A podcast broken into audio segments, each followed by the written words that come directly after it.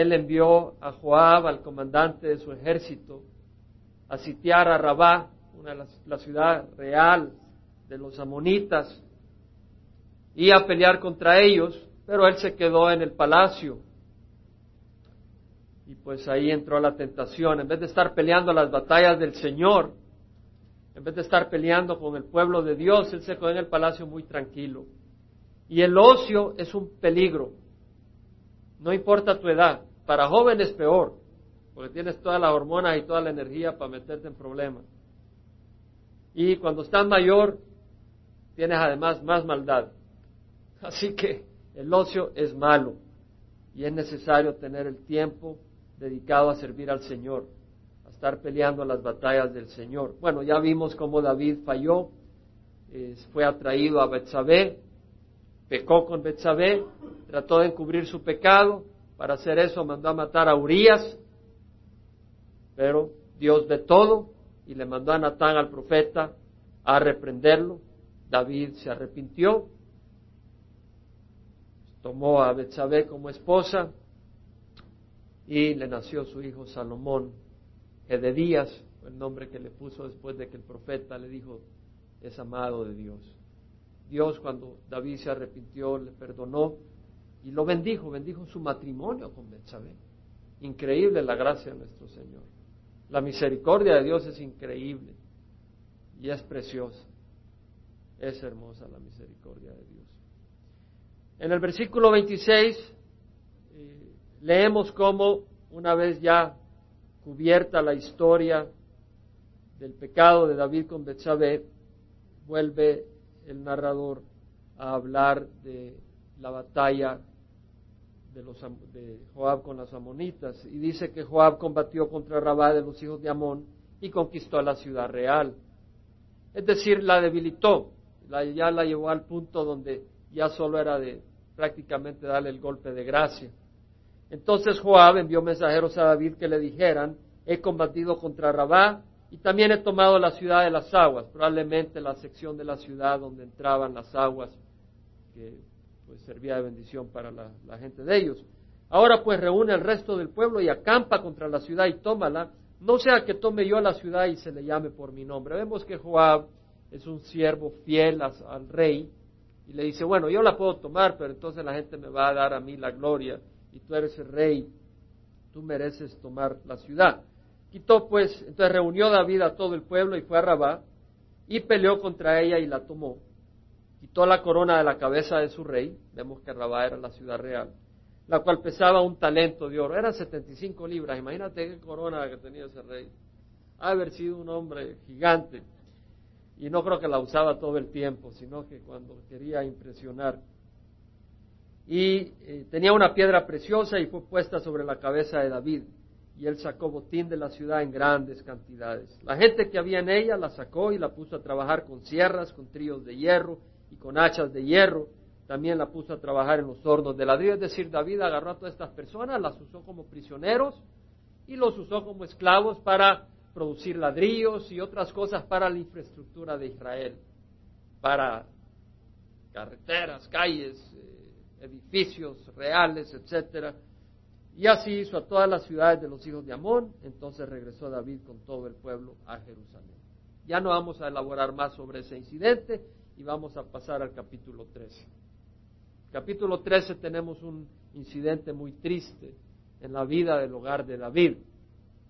Vemos que después de esto aconteció que teniendo Absalón, hijo de David, Absalón era hijo de Maaca, que era la tercera esposa de David. Si vas a segunda de Samuel capítulo 3, menciona las esposas que tenía David y los hijos que le nacieron en Hebrón. ¿Se acuerdan? David primero reinó en Hebrón cuando fue rey de Jerusalén y de Judá antes de que todo Israel lo reconocieran como rey.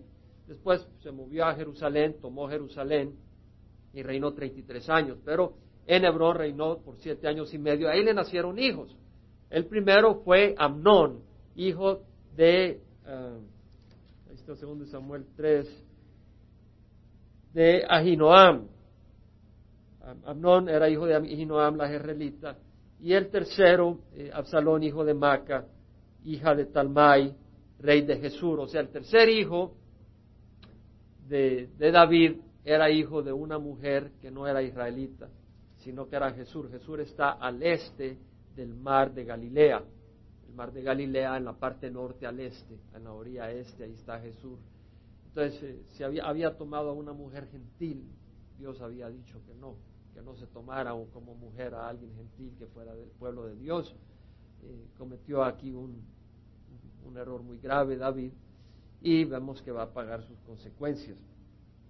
En todo caso, vemos pues que Absalón, hijo de David, tenía una hermana muy hermosa que se llamaba Tamar, se enamoró de ella Amnón, hijo de David. Entonces vemos que David eh, con Maaca tuvo a Absalón y a esta joven hermosa, Tamar, y Absalón era muy hermoso, es decir, muy bien parecido, y vamos a leer la historia de Absalón y cómo termina.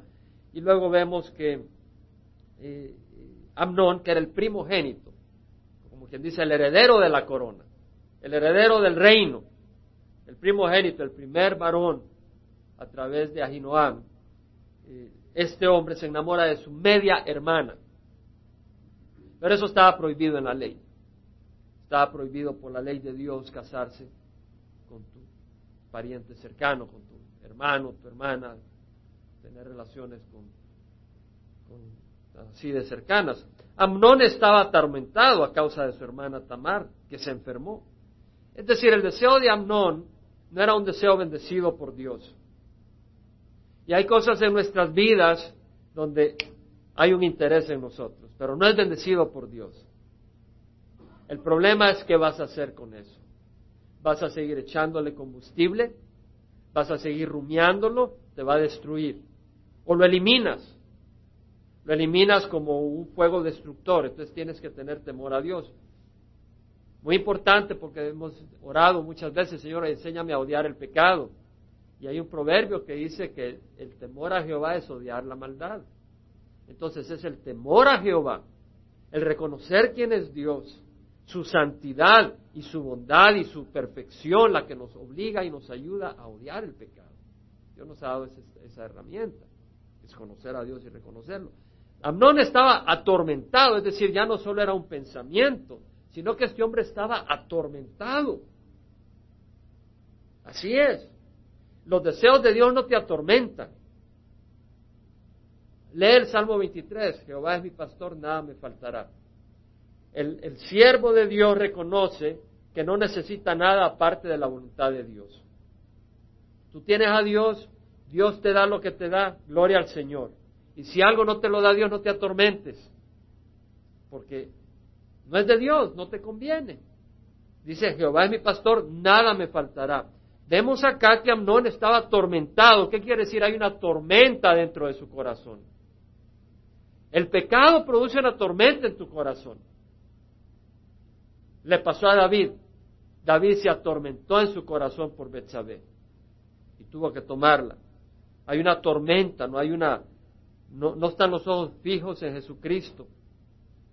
La mejor manera de no caer en el pecado es poner los ojos en Jesús. Porque hay una carne pecadora, ya vamos a hablar de eso. Porque si vamos a, a la tradición en la que hemos crecido, que se trata de purificar la carne, hermano, esta carne yo nunca la he logrado purificar. Lo que Pablo me ha dicho es crucificarla. Amén. Es decir, hay una naturaleza pecadora en nosotros y esa naturaleza pecadora no la vas a convertir. Lo que puedes hacer es a quién seguir, al espíritu o a la carne.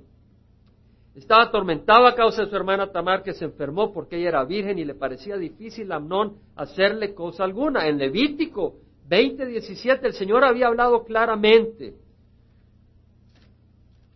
y decía, si alguno toma a su hermana, hija de su padre o hija de su madre, viendo la desnudez de ella, es decir, la toma no en el sentido de te tomo como mi hermana, sino la toma como su, su concubina, su mujer, y ella ve la desnudez de él, es cosa abominable, es decir, abominable, es cosa abominable. Serán exterminados a la vista de los hijos de su pueblo, la palabra es cortados, es decir, afuera.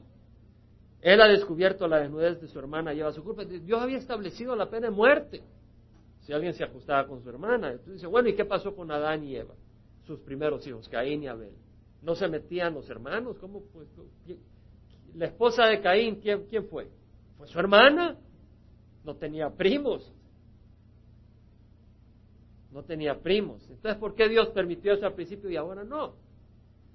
Tenemos que entender que al principio, y esto es interesante porque esto es una confirmación de la Biblia con respecto a lo que es evolución, creacionismo y todo eso. Se ha comprobado que la piscina genética, es decir, el, ser humano tiene su cuerpo ahora con defectos de salud. O sea, nuestros genes tienen errores genéticos. Hay errores. Y esos errores, por ejemplo, si vienen del padre y de la madre, vienen el mismo tipo de error, la posibilidad que el niño, el bebé, tenga un defecto serio es muy grande. Entonces, en, al principio la piscina genética no estaba perturbada. Y podía unirse un hermano con una hermana sin mayor problema genético, sin problemas de salud. Pero ahora, si una persona se une con su hermana, hay una gran posibilidad de que, que el niño nazca con defectos emocionales, mentales, incapacitados, problemas de salud serios. Y, bueno, Dios no, no, explicó nada de genética ahí, pero simplemente dio su ley. Y la dio hasta, hasta ese momento. Es bueno, ser, es bueno obedecer al Señor, su sabiduría es más grande que la nuestra. Ahora, vemos de que Amnón tenía un amigo. Entonces vemos a Amnón que tiene un deseo.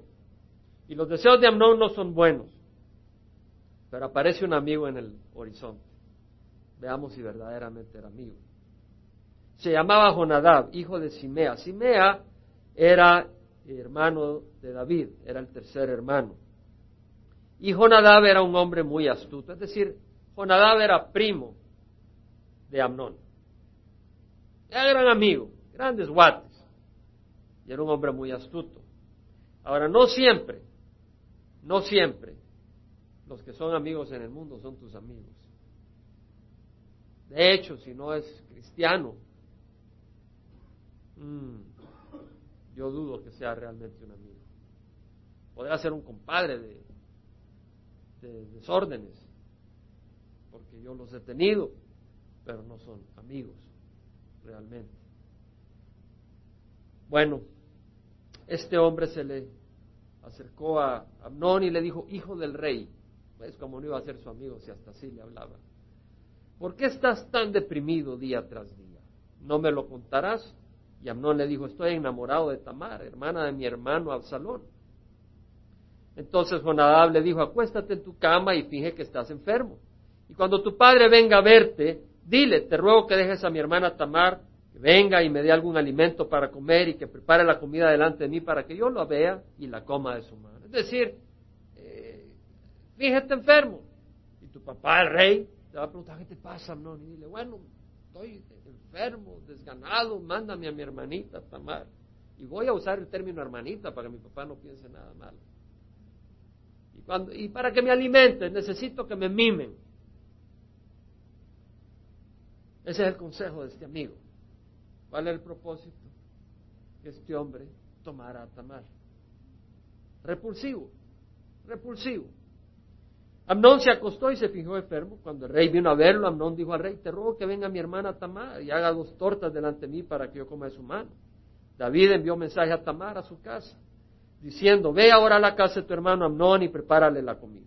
Fue pues Tamar a la casa de su hermano Amnón y él estaba acostado. Y ella tomó masa, la amasó, hizo tortas delante de él y las coció, mientras Amnón estaba maquinando su maldad. Tomando la sartén, la sirvió delante de él. Las jóvenes, hermanos, que cuidar a sus jóvenes. Hay que cuidarlos, padres. Y tú, joven, cuídate. Cuídate. Porque eh, tú vas con alguien que tiene deseos para ti. O tu hijo, tu hija. Va con alguien que tiene interés en ti. El hombre es malvado. La mujer puede ser malvada de corazón también. Y traer grandes destrucciones. Yo vivía en Michigan unos cuantos meses y dormí en los dormitorios de la universidad, que era un gran desorden. Eh, Dios me, realmente tuvo misericordia. Era un lugar de mucho desorden. Y recuerdo una compañera que un día llegó toda asustada porque su amigo la había querido violar. ¿Verdad? Y otras amigas que andaban siempre su pito para pitar. Pues tenían miedo. Parece realmente nuestro mundo una selva. Y lo es realmente. Lo es. Bueno, tomando la sartén la sirvió delante de él, pero él rehusó comer. Y Amnón dijo que salgan todos de aquí. Y todos salieron de ahí. Entonces Amnón dijo a Tamar, trae la comida a la alcoba para que yo coma de tu mano. Tamar hasta acá no entendía lo que estaba pasando. Tomó las tortas que había hecho, las llevó a su hermano Amnón a la alcoba. Cuando ella se las llevó para que comiera, él la echó mano y le dijo, ven, acuéstate conmigo, hermana mía. Pero ella le respondió, no, hermano mío, no abuses de mí, porque tal cosa no se hace en Israel, no cometas esta infamia. La pena de muerte era lo que merecía. Además, la infamia, si era su hermana, tratarla de esa manera como un objeto. Pues ¿a dónde iría yo con mi deshonra? Dice ella, le estaba rogando. Tú serías como uno de los insensatos de Israel, es decir, tú vas a ser un tonto. Realmente el pecado ciega, la lujuria ciega. Y uno comete estupideces. Cualquier tipo de codicia, cualquier tipo de deseo que está fuera del lugar de Dios, tú le sigues poniendo combustible. Mira cuánta gente hace de su profesión su Dios, su pasión, y, y se ciegan y cometen grandes estupideces. O personas se involucran en, la pornografía y luego tienen una lujuria, tienen un fuego tan intenso y terminan matando personas, violando jóvenes y matando. O vemos el caso de las maras eh, en El Salvador, que le vuelan la cabeza a las mujeres después de violarlas. Es decir, qué cosas las que están ocurriendo. Es decir, vemos eh, el hombre lo que puede llegar a ser con sus pasiones, sus odios, sus resentimientos, sus cosas que no vienen de Dios. Pero esta mujer, Tamar, le ruega y le dice, tú serías como uno de los insensatos, te ruego que hables al rey, que él no me negará a ti. Es decir, mira, de alguna manera mi papá va a ver la manera para que me pueda casar contigo. La verdad es que ella dice, prefiero casarme con él a que este hombre me, me viole y me trate como basura. Pero él no quiso escucharla, como era más fuerte que ella, la forzó y se acostó con ella. Qué hombre, ¿verdad? Qué valentía. Pero eso es lo que enseñan en Latinoamérica. El hombre se valiente, se macho. No sabe el hombre lo que es el amor. No sabe lo que es el amor. Yo le doy gracias que me permitió llevar a mi hija virgen a su matrimonio. Si alguien la hubiera tocado, híjole, híjole. Dios ama a los niños. Dios ama a las niñas. Este mundo es malvado. Este mundo realmente es malvado. Pero te digo una cosa. Eh, hay algo muy hermoso porque tal vez algunos han experimentado abusos sexuales de niños o de niñas. Yo te digo que Cristo es más poderoso y más grandioso que cualquier abusador. Y en Cristo hay un poder de sanidad y de restauración que el mundo no da. Cuando Jesucristo venga, va a venir por una prostituta o por una novia virgen. No te oigo. ¿Y quién forma la novia virgen? La iglesia. La iglesia. ¿Y quién forma la iglesia? ¿El edificio? Nosotros. Yo oigo la historia de Bob Coy, pastor de Calvary Chapel en Florida hombre que tenía burdeles y de todo un desorden, y de mujer nueva cada día. Pero cuando recibió a Cristo y se casó con su actual esposa, dice que él fue al matrimonio como que era virgen. Es decir, Dios renueva el corazón del hombre. Dios hace maravillas. En Dios hay una gran esperanza. Pero vemos la historia acá. Amnón la aborreció con un odio muy grande. Qué interesante. La viola a la fuerza y luego la odia. Porque el odio con que la aborreció fue mayor con el amor que el que la había amado. Es decir, Tamar representaba su asquerosidad. Tamar representaba su cobardía, cómo este hombre había forzado a una joven indefensa. Era un recordatorio de su bajeza, era un recordatorio de su, de su idiotez realmente. ¿Cómo puede un hombre esperar amor forzándose físicamente en una mujer? ¿Cómo puede lograr algo? Y Amnón le dijo, levántate, vete. Pero ella le respondió, no, porque esta injusticia que me haces echándome fuera es mayor que la otra que me has hecho. Mas él no quiso oírla. La misma ley en Deuteronomio 22 hablaba que si algún hombre tomaba a una joven virgen que no estuviera comprometida y se apoderaba y se acostaba con ella y son descubiertos, Deuteronomio 22, 28, 29, dice entonces el hombre que se acostó con ella dará 50 ciclos de plata al padre de la joven y ella será su mujer porque la ha violado, no podrá despedirla en todos sus días. Es decir, la ley de Dios decía, mira, si tú tomas a una mujer y la fuerzas, eh, te vas a responsabilizar de ella y no la puedes echar. ¿Por qué? Porque si dice, bueno, déjala, tal vez otro hombre no la toma. Entonces Dios en su misericordia quiso proveer para que esta mujer no se quedara sin tener hijos, no se quedara sin familia. Dijo, si tú la tomas, tú te casas y te responsabilizas. Aquí Amnón, primero la viola a la fuerza, era su hermana, merecía la pena de muerte y segundo, tenía que quedarse con ella. Y tampoco hace eso, sino que la tira como basura, no quiso oírla. Muchas jovencitas entran a una relación con un muchacho en la pasión y todo y luego el muchacho les da la espalda y las trata como basura. Y no se dan cuenta hasta después. Hasta después de que pasa, después de que le han entregado su virginidad. Llamó pues a su criado que le servía y le dijo, echa a esta mujer fuera de aquí. Ya no dijo, echa a mi hermana, echa a esta mujer fuera de aquí y cierra la puerta tras ella.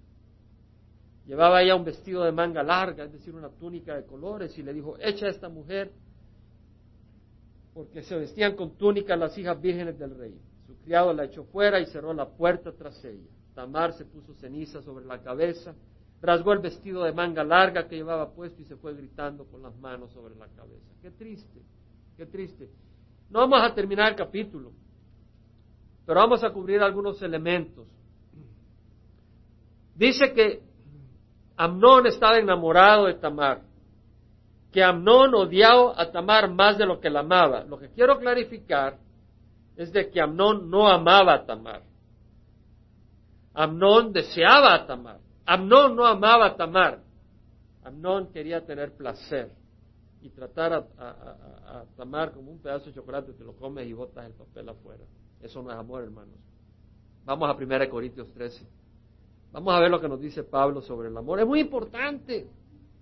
Es muy importante. Padres que eduquen a sus hijos. Hermanos, la iglesia no toma el lugar de los padres. La iglesia no toma el lugar de los padres. Los padres tienen que educar a sus hijos. Los padres tienen que guiar a sus hijos en las cosas de Dios. Raimundo no es el papá de sus jóvenes. Yo no soy el papá de sus jóvenes.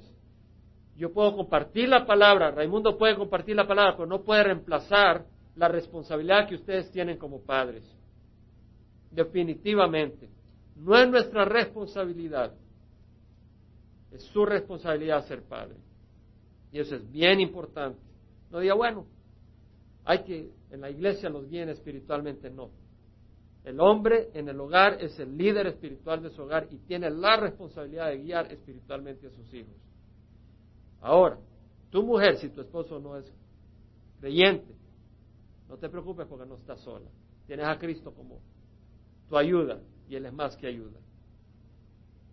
Y haz lo que puedas pero la iglesia no es para reemplazar a la familia. 1 Corintios 13 dice en el versículo 4, definiendo que el amor, el amor es paciente. El amor es paciente, capítulo 13 de 1 Corintios, versículo 4. El amor es paciente. Dice el joven, es que yo te amo. Yo te quiero. Yo no puedo esperar. ¿Cierto? ¿Cuántas jovencitas van al lecho de la fornicación porque el muchacho dice, no puedo esperar? Pero ¿qué es el amor? Dice, el amor es paciente, el amor espera. El amor es bondadoso. Es decir, no toma ventaja de la persona. Trata de hacer el bien, no de robar, sino de dar. El amor no tiene envidia, el amor no es ansioso, no es arrogante, no se porta indecorosamente, no busca lo suyo. ¿Usted cree que Amnón estaba buscando lo de Tamar? ¿Cree que Amnón estaba buscando bendecir a Tamar? Amnón estaba buscando aprovecharse de Tamar. No se irrita, no toma en cuenta el mal recibido, no se regocija con la injusticia, se alegra con la verdad. Todo lo sufre, es decir, espera. ¿Qué podía haber hecho Amnón? Entender que su hermana no era para él. Entonces él puede sufrir ese, ese, esa negación de sus deseos carnales, porque el amor sufre todo lo cree, él puede creer que Dios tiene un mejor plan para él. Todo lo espera, él puede esperar a que Dios le dé una esposa donde él pueda disfrutar de los goces matrimoniales, pero dentro del contexto que Dios da, no fuera el contexto de Dios. Todo lo soporta. Vemos que la pasión de Amnón no era amor. Ahora, yo quiero mencionar algo, vamos a Romanos 7, porque yo, yo siento que muchos de nosotros leemos la historia y decimos, este fue Amnón, pero ten cuidado, porque en el, en el corazón de cada uno de nosotros hay una naturaleza pecadora y tenemos que exponer al Amnón que hay en nosotros. Tal vez no vas a estar dispuesto a violar a tu hermana, pero te aseguro de que está la semilla de la maldad en tu corazón. El Señor Jesucristo dijo que el que mira a una mujer con adulterio, con deseo, ya cometió adulterio. El que esté enojado contra su hermano ya cometió asesinato. Entonces vamos a, Romanos 7 y vemos lo que dice Pablo en el versículo 18. Dice, yo sé que en mí, es decir, en mi carne no habita nada bueno, porque el querer está presente en mí, pero el hacer el bien no. Este es Pablo hablando antes de recibir el Espíritu Santo. Este es el Pablo que estaba bajo la ley, bajo la ley de Dios, porque era un buen judío, estaba bajo la ley. Pero Pablo dice, la ley no me ha dado mi libertad. La ley lo que hace es condenarme. Y la ley lo que hace es exponer nuestra naturaleza. Y dice, ahora lo, lo hermoso es que Pablo nos comenta su posición. Porque entonces nosotros venimos y decimos, gracias Pablo, porque ahora ya no me siento condenado. No sé si me entiendes. Puedes decir, gracias Pablo, porque ahora yo sé que yo también soy así. Yo sé que mi única esperanza está en Jesucristo. Y no tengo que tratar de obtener otro camino para mi vida excepto Jesucristo. Les dice, yo sé que en mí, es decir, en mi carne no habita nada bueno. No quiere decir de que tu sangre, no quiere decir que tus células, lo que está diciendo la naturaleza humana es una naturaleza pecadora. Yo sé que en mí, es decir, en mi carne no habita nada bueno. ¿Habita algo bueno? No, pero yo puedo hacer chilaquiles. Hermano, no quitan los ojos de la carne. Estamos hablando de las cosas de Dios. No habita nada bueno, es decir, Dios, Jesús dijo, no hay nada bueno excepto Dios. Nadie bueno excepto Dios. Estamos hablando de cosas espirituales. No habita nada bueno porque el querer está presente en mí. Sí, yo quiero hacer el bien. Pero el hacer el bien no. Pues no hago el bien que deseo. Tal vez tú dices, bueno, yo quiero ir a la iglesia o yo quiero servir. Y viene la oportunidad, ya pues, te quedaste comiendo popcorn y viendo simplemente María. Ya no sé las novelas de ahora, te estoy diciendo las de hace 40 años. Sino que el mal que no quiero, eso practico. Vas y enciende la película, enciende la televisión. Vas y compras una revista que no debes de comprar. Dice, eh, el mal que no quiero hacer, eso practico.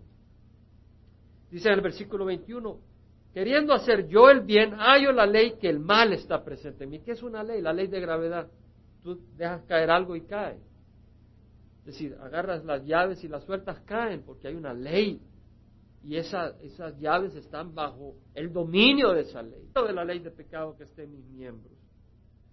Miserable de mí, ¿quién me librará de este cuerpo de muerte? Ahora te, hago una pregunta. ¿Tú en la carne eres más santo que Pablo? ¿Eres mejor que Pablo? en tu naturaleza humana, tú, tú realmente eres una gran persona que no, no tienes problema con esas cosas. No es así. Somos igual. Entonces Pablo dice, miserable de mí, ¿quién me librará de este cuerpo de muerte? Gracias a Dios por Jesucristo, Señor nuestro. ¿Quién nos libra? Jesucristo. Jesucristo nos libra. ¿Qué quiere decir que nos libra? Que Él nos da el poder que no teníamos antes. Él te da el poder para no cometer pecado. Él te da el poder para decirle no al pecado. Y luego dice en el capítulo 8, por consiguiente, no hay ahora condenación para los que están en Cristo Jesús. Los que no andan conforme a la carne, sino conforme al Espíritu. Es decir, la naturaleza pecadora está ahí, pero ahora tú tienes el Espíritu de Dios. Y con el Espíritu de Dios tú puedes escoger hacer la voluntad de Dios. Amén. Porque la ley del Espíritu de vida en Cristo Jesús te ha libertado de la ley del pecado y de la muerte. Ahora muchas personas dicen, bueno, yo recibí a Cristo en la cruzada de gloria. Fíjate que no dice para los que recibieron a Cristo. Porque sí, si tú has recibido a Cristo, estás bien. Pero el énfasis es a los que están en Cristo. Es que la vida del cristiano no es, ok, yo digo, recibo a Cristo. La vida del cristiano es permanecer en Cristo. Vemos la diferencia. Hay una gran diferencia. Y lo vemos en Juan 15. Pueden ver a Juan 15, que dice la palabra del Señor. Yo soy la vid verdadera, mi Padre es el viñador. Todo sarmiento que en mí no da fruto, mi Padre lo quita, pero el que da fruto lo poda para que dé más fruto. Vosotros ya estáis limpios por la palabra que os he hablado. Permaneced en mí y yo en vosotros. Es decir, permanecemos en quién? En Jesús. ¿Cómo, cómo permaneces en Jesús? ¿Te paras en la Biblia? ¿Te paras en un crucifijo? ¿Cómo permanecemos en Jesús? obedeciendo su palabra, es decir, oyendo su palabra, estudiando su palabra y obedeciéndola, eso es permanecer. Permanecer en mí y yo en vosotros. ¿Qué quiere decir yo en vosotros? ¿Sabes qué quiere decir, Frank? Que es el Espíritu el que está en nosotros, el que nos va a preservar. Aún a nuestra naturaleza como está. Es el Espíritu, no nuestro esfuerzo. Y eso nos da libertad. Eso nos da paz. Pues decimos, Señor, enséñanos a odiar el pecado, pero recuerda que es el Espíritu el que va a hacer la obra. No somos nosotros. Y eso a mí me da gran gozo. A mí me motiva. No sé si a ti, tal vez está... Ya va a terminar este. A mí me motiva, hermanos. Porque por mucho tiempo dependía yo de mí mismo para llegar a la meta. Pero ahora no dependo de mí porque sé que fracaso. Ahora dependo de Jesucristo. Y por eso permanezco en Él, en su palabra, estudiando su palabra, buscando de Él en oración, pero también entendiendo que no es mi esfuerzo, sino que el que permanece en mí, el que me da la victoria. Como el sarmiento no puede dar fruto por sí mismo si no permanece en la vida, así tampoco vosotros si no permanecéis en mí. Yo soy la vid, vosotros los sarmientos, el que permanece en mí y yo en él se dará mucho fruto, porque separados de mí nada podéis hacer. Entonces vamos a permanecer en el Señor, Él en nosotros y va a haber mucho fruto. Gloria al Señor.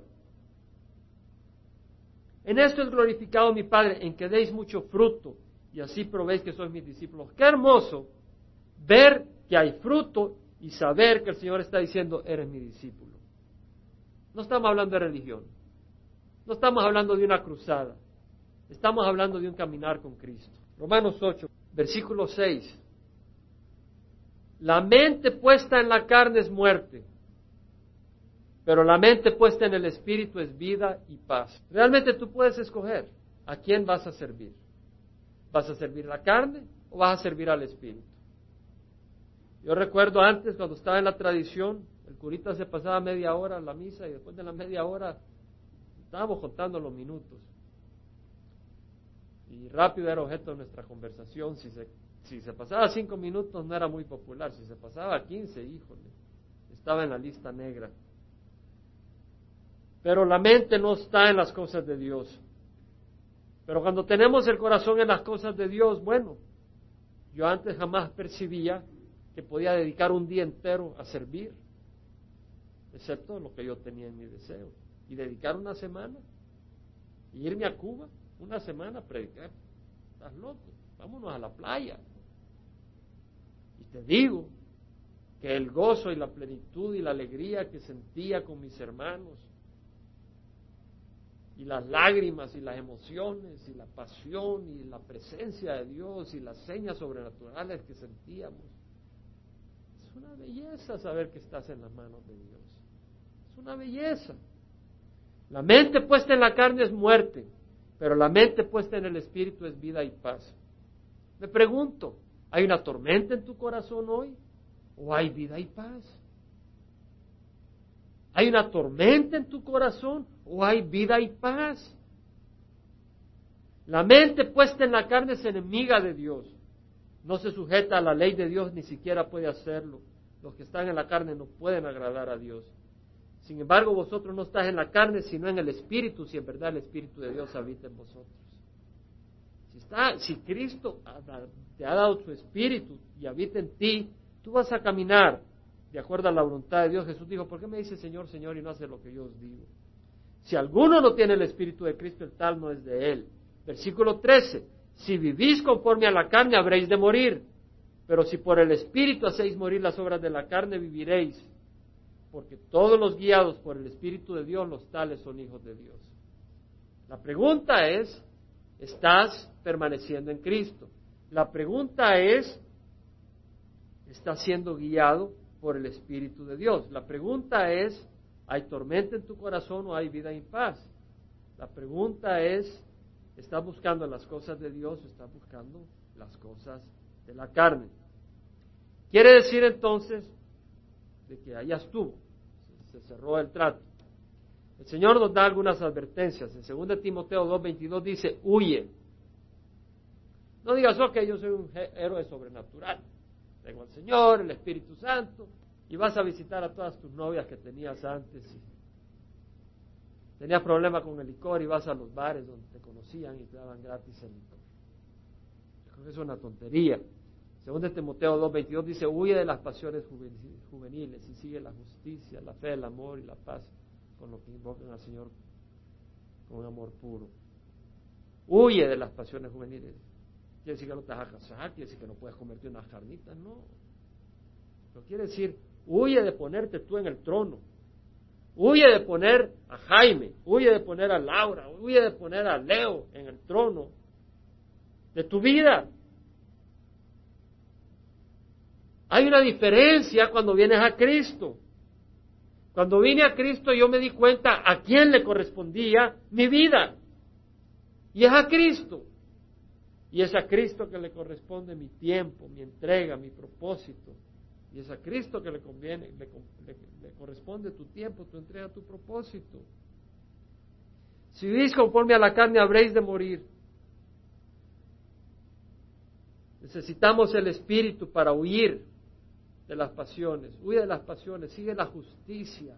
Es decir, no solo huye, sigue la justicia, la rectitud.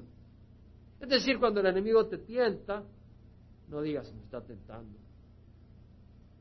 Puso un dinero por ahí, estoy siendo tentado por ese dinero. estás haciendo cuentas, ¿qué pudieras hacer con ese dinerito? Dice, Señor, ayúdame y sigues haciendo cuentas. No, huye. Huye de las pasiones juveniles y sigue la justicia, lo que es lo recto. La fe, el amor, la paz. Sigue, persigue, busca la fe, la paz, busca la paz.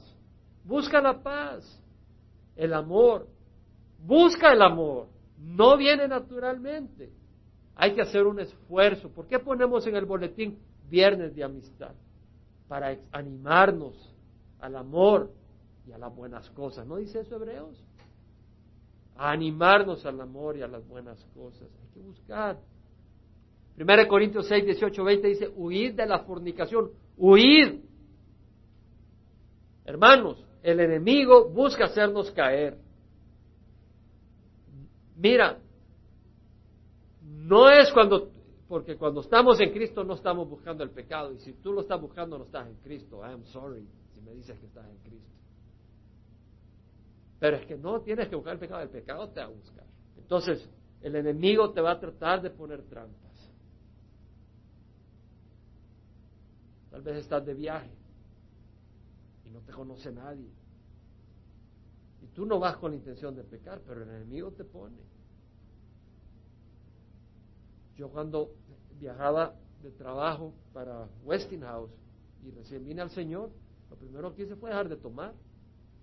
No porque pensaba que tomar era pecado, sino porque dije, no necesito el licor. Fuera de mi casa, con vinos, trabajando en otros lugares, y el enemigo se presenta. Entonces, tenemos que ser astutos. 1 Corintios 6, 18. Huye de la fornicación. ¿Por qué? Porque todos los pecados otros son fuera del cuerpo, pero la fornicación, el fornicario peca contra su propio cuerpo. Y dice la palabra del Señor, no sabéis que vuestro cuerpo es templo del Espíritu Santo, que está en vosotros. Tenemos al Espíritu en nosotros, el cual tenéis de Dios y que no sois vuestros, por precio habéis sido comprados. Por tanto, glorificad a Dios en vuestro cuerpo y en vuestro espíritu. Primera de Corintios 10, 12, 13, el que cree que está firme, tenga cuidado, no sea que caiga.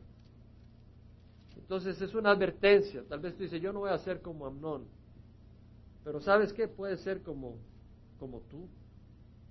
¿Me entiendes? Es decir, puede ser como tú sin Cristo. Y eso es terrible. No os ha sobrevenido ninguna tentación que no sea común a los hombres, y fiel es Dios que no permitirá que vosotros seáis tentados más allá de lo que podáis soportar. Tienes que entender que cualquier tentación, Dios te da la vía de escape. Con la tentación proveerá también la vía de escape a fin que podáis resistir. ¿Qué quiere decir vía de escape? ¿Qué quiere decir escape? Huir. Bueno, vamos a continuar la próxima semana sobre el consejo de los amigos y sobre el fin, sobre el fin de Amnón. Porque Amnón se lo volaron. Y la palabra del Señor dice que no os dejéis engañar, lo que uno siembra, eso segará. Y eso le pasó a Amnón. Vamos a pararnos. Y veremos también cómo David segó lo que él sembró porque David pecó de adulterio, de inmoralidad, y vemos que su propio hijo comete adulterio e inmoralidad. Yo te invito ahí donde estás, a que tú descanses en Cristo y lo que hemos estudiado hoy, lo que hemos estudiado, eh, es enseñanza para nuestra edificación, es enseñanza para nuestra corrección, nuestra protección. Yo te invito a que reflexiones. La palabra del Señor se expone para que recibamos. No la dejemos pasar. No digas esto no se aplica a mí. Yo no tengo una media hermana a la que esté interesado. No seas tan carnal. Recibe la instrucción del Señor. Se aplica a todos nosotros. Y te invito a que reflexiones y yo te invito ahí donde estás. Si nunca le has dado tu vida a Cristo, es decir, Señor, yo quiero que reines en mi corazón, que lo hagas ahora. Y el Señor, quiero que entres a mi corazón y reines. Porque ¿cómo vas a estar permaneciendo en Él si ni siquiera lo ha entrado a tu corazón? Dile al Señor, entra a mi corazón y Él te da vida eterna. La palabra del Señor dice que a los hijos no lo recibieron, pero los que le recibieron les dio el derecho de ser hijos llamados hijos de Dios. Es por tu fe, no por tus obras, y la fe es un don de Dios. Dios te ha dado ese don, la fe, para que creas en Él. Ahora tienes que actuar y recibirlo como Señor de tu vida. Ahí donde está, recíbelo. Dile, Señor, entra a reinar. Y sabes que si Él entra a tu corazón, ya no eres condenado. Dice la palabra del Señor que todo el que cree en Él no es condenado. Pero el que no cree ya ha sido condenado porque no ha creído en el nombre del unigénito Hijo de Dios. Así que ahí donde estás, te invito, uno, si no has recibido a Cristo, que lo recibas y tengas paz, paz en Cristo. Dos, si lo tienes, pero hay tormenta en tu corazón. Si hay tormenta en tu corazón, Deja que el Espíritu te revele por qué y cédele tu vida al Señor. Padre, te damos gracias porque nos has dado a Cristo. Gracias, Señor, y rogamos, Padre, que nuestro corazón te abrace siempre, que tengamos la sabiduría para entender tu gran amor, Padre. Revélalo cada vez más a nuestros corazones duros y oscuros, Señor, lávanos con tu sangre y permea en nosotros tu verdad y tu luz, Señor. Padre, que la gracia de nuestro Señor Jesucristo, el amor del Padre y la comunión, la coinonía del Espíritu Santo vaya con cada uno de nosotros. Te lo rogamos en nombre de Cristo Jesús.